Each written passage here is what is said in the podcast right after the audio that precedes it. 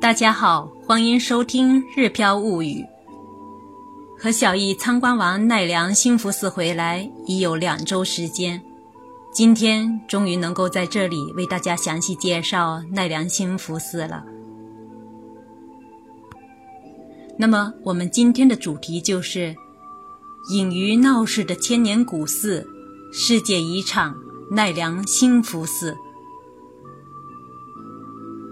千年古寺奈良兴福寺距离近铁奈良车站不到五分钟路程。寺本身既没有壕沟，也没有围墙，和广阔的奈良公园连为了一体。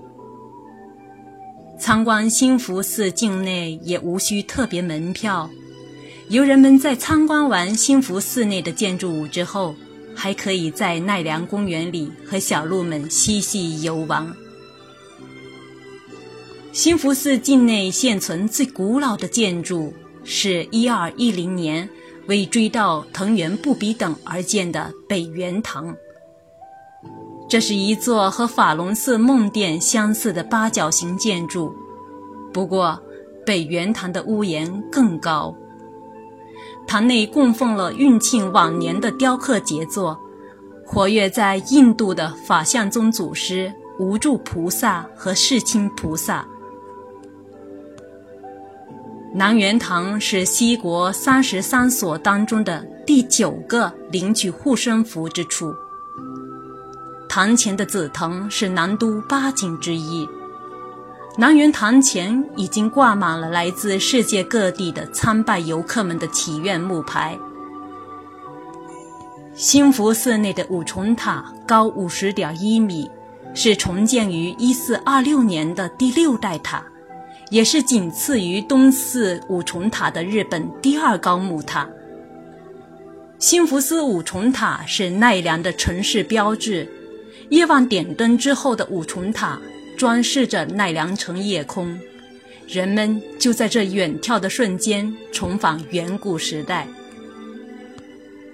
重建于一四一五年的东京堂，虽说是室町时期重建的，但是。依然保持着天平建筑样式，采用了四面坡形屋顶建筑。堂内供奉着药师如来、日光菩萨、月光菩萨、文殊菩萨，还有十二生肖像、佛头等佛像珍品。预计将于二零一八年一月一日对外开放的中金堂内。相关人员似乎在紧锣密鼓地忙碌着。中金堂边上的临时讲堂内，为游客们再现了于1180年被烧毁的西金堂内部的宗教空间。堂内的阿弥陀如来像，以阿修罗像为代表的八部众像、十大弟子像、金刚力士像、天灯鬼、龙灯鬼像等佛像。为游客们感受天平文化提供了难得的机会。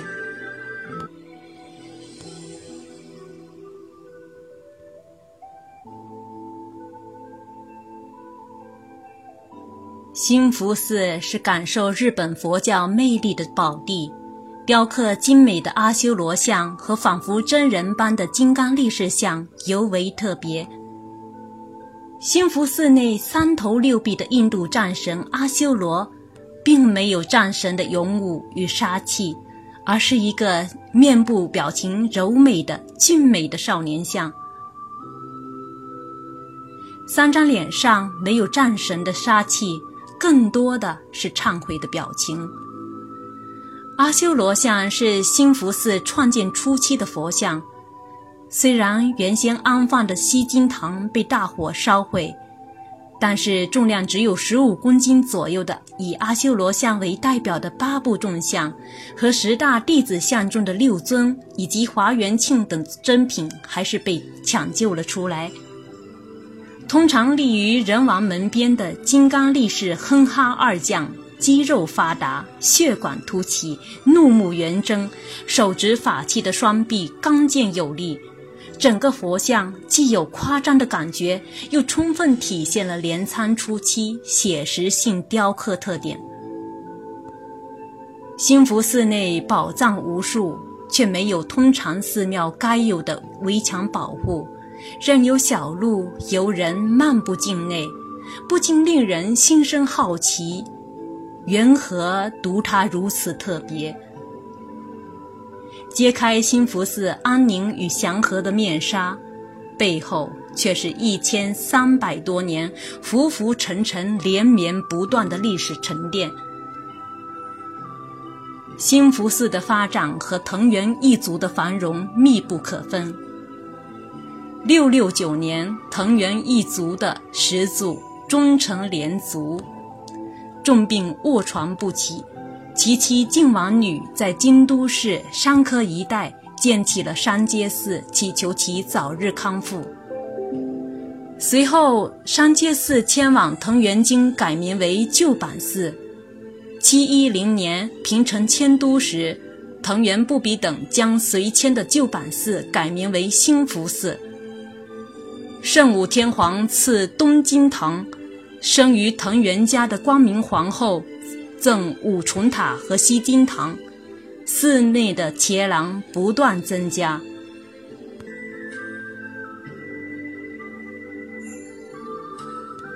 在桓武天皇将都城迁往京都后，作为南都七大寺之一的兴福寺，因为得到了皇族以及藤原一族的庇护，在其他寺庙迅速衰落的情况下，依然保持了强劲的发展势头。虽历经数次火灾，皆成功重建。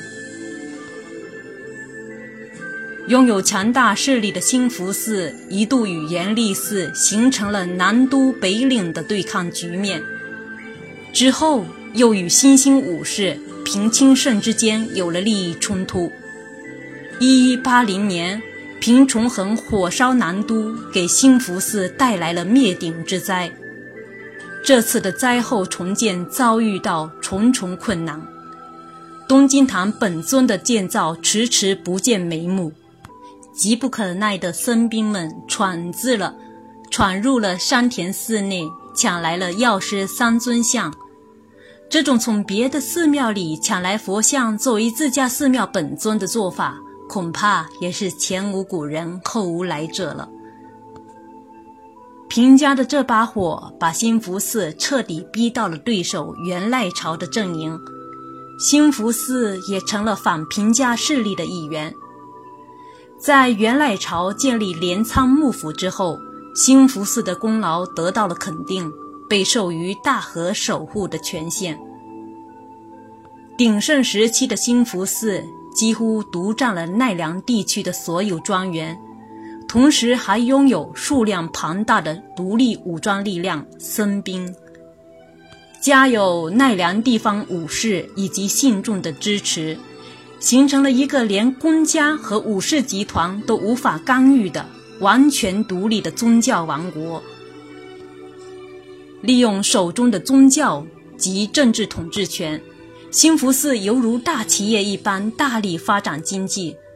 不仅统领了包括游作在内的数十个行业工会，还大力发展印刷业。据说中世纪时，新福寺发行的春日版印刷的质量和数量号称海内第一。领地内的丰厚谷物收入和各个行业工会上缴的巨额现金收入，让兴福寺拥有了雄厚的经济实力。兴福寺也开始大力鼓励文化发展，特别对绘画、雕刻、工艺、能、餐具、文具等领域的发展做出了巨大的贡献。现在每年二月，兴福寺会举行修二会，当年的圆月能就是在这法事当中发展起来的。兴福寺僧兵众多，亦引来了相关兵器制造匠人。聚居于兴福寺周围，在兴福寺元泽池畔会屋町后面还有会屋桥。据说当年的画师们都被动员到佛画、神画以及画卷的制作当中。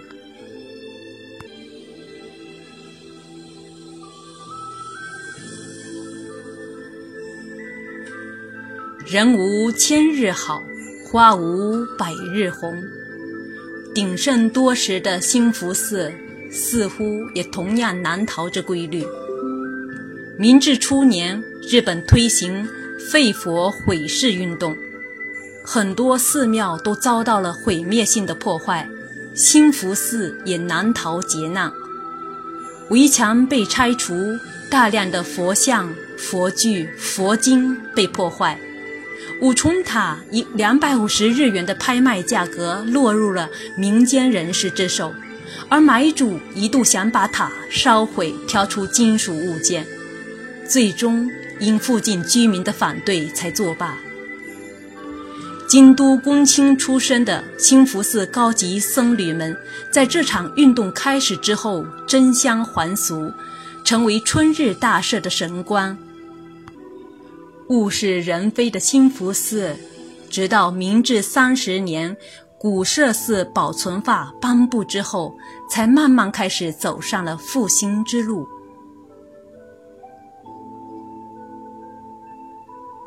奈良公园当中有世界遗产兴福寺，是兴福寺当年经历不幸的结果。而正是兴福寺经历的不幸，给今日漫步新福寺周围的我们，带来了和小鹿们嬉戏游玩的幸福。一波又一波的游人，享受着自然与人文的遗产。新福寺的故事留给了奈良公园里跳跃的小鹿们，因为他们也在这里生存了上千年，见证了新福寺的风风雨雨。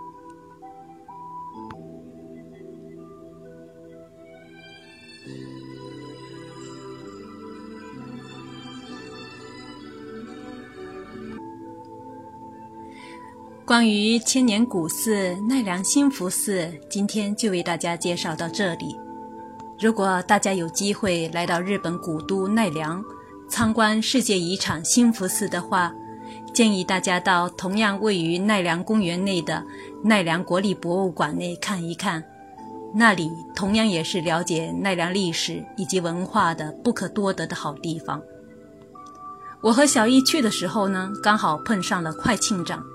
让我们有机会认识到这位庆派佛像雕像大师的生平以及精美作品，也深深地被他不追逐名利、终生研磨雕刻技艺的匠人精神给打动。